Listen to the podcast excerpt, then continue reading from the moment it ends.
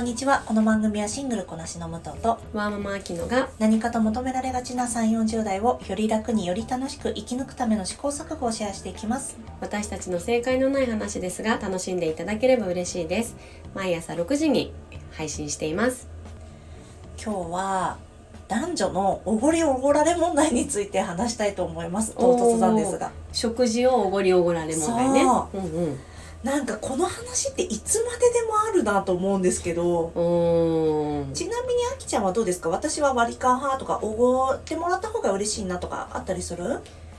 えー、なんか昔はもちろんご馳走しておごってもらうの嬉しかったけど、うん。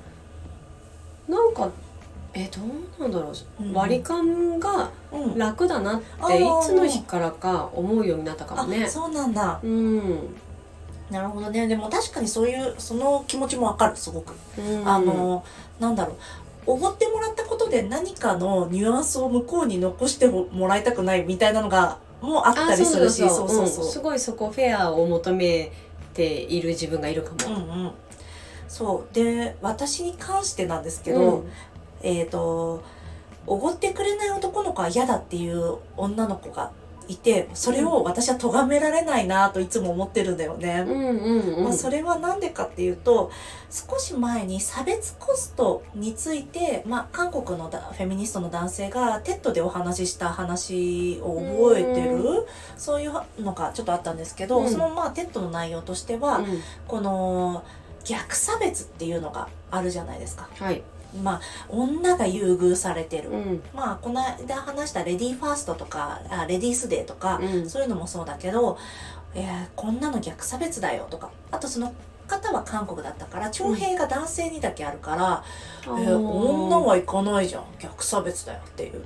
おーまあそう言われてみれば。そう。で女は行かないしでしかも女はおごれとか言うんだから本当に逆差別だよっていう話があったのね。はいはい。でまあそれを分解していくとまずそのルールは女が決めたものじゃない。うん。特権のある男性が決めたもの。うん。で男性が、えー女性からなんていうの？その働くという場を家に押しとどめるうんことを目的として、男性をより働かせることを目的として、うん。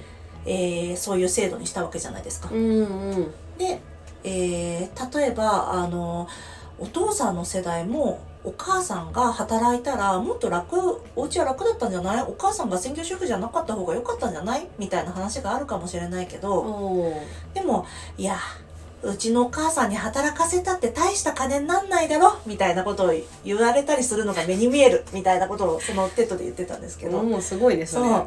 でまあそれ何かっていうと男女の賃金格差がそこにあるってことですよね。うん。だからもうすでにそこに差別っていう女性差別という構造が生まれているのに、うん。それを逆差別っていうのはおかしいっていうのがまず一点。うん。であともう一つえっ、となんだ女性がおごられるべきというのは、うん。なんていうの？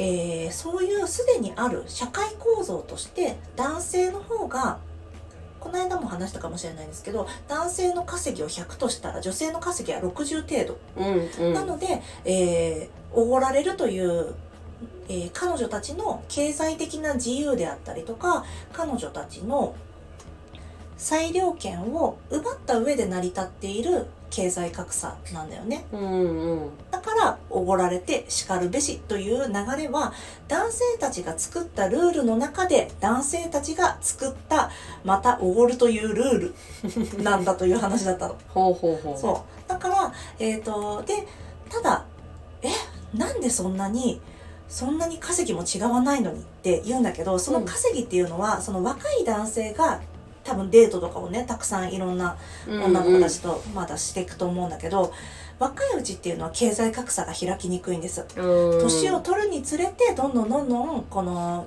出産とか結っていうのをきっかけに経済キャリアがあ経済的な格差が生まれていくからあのこっちがおごんなきゃいけないっていうのは本当に逆差別。お前らも徴兵に行けみたいなのは あのお門違い。うん。なんですよ。ね。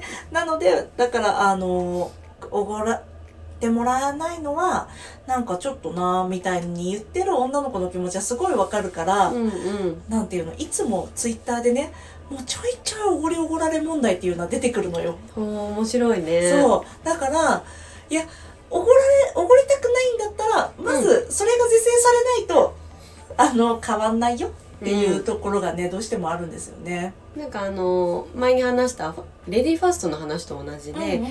この人に楽しんでほしい、うん。僕があのプレゼンしたいっていう気持ちがおごるという行為になるんだったらすごく嬉しいけど、うん男だからここ払わなきゃいけないかみたいなのをこっちは求めているわけでもうん。何でもないんだけうん。ど、でもそれをの層を築いてきたのはそちら側なんですみたいなのがね。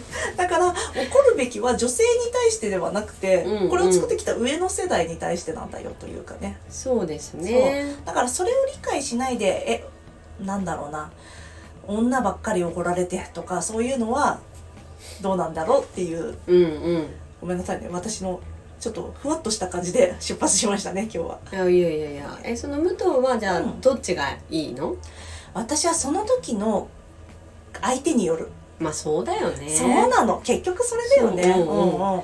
だってすごい明らかに私より稼いでる人がうん。割り勘を求めてきたら、うん。親って思ってしまうし、うん。あもう2回目は会わないでいっかって思っちゃうしね。そうそうそうそうなんかあそんなんて言うんだろうこの女性あ男性におごられないことで自分に価値がないとは思わないんだけど、うん。なんだろうね。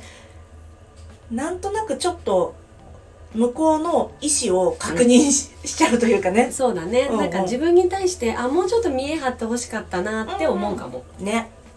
そうなんだよね、うん。それがさおもう明らかに同じぐらいの年収とかさ、うん。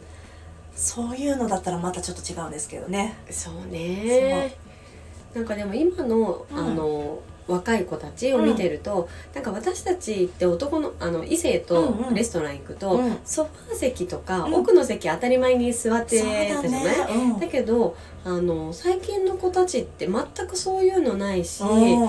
だから男女だからっていう感覚で食事にい行ってる場合でも、うんなんだろう？女の子はこっちだよねとか、お金払うのは男の子だよねとかっていう感覚が我々世代よりもなんか薄いのかなうんってあ思ってるんだよね。ーいいかもねその方がね、うんうんうん。なんとなくそれでさなんか自分のこと価値がないみたいに思っちゃう女の子が増えない方がいいし。あそうだね。そうそう。うん。なんか男にお金使ってもらってるからこそ私は価値がありますっていうのはさちょっとうん危うい価値観でもあったりするだろうしね。そうだね、うんね難しいところですね、そうですね。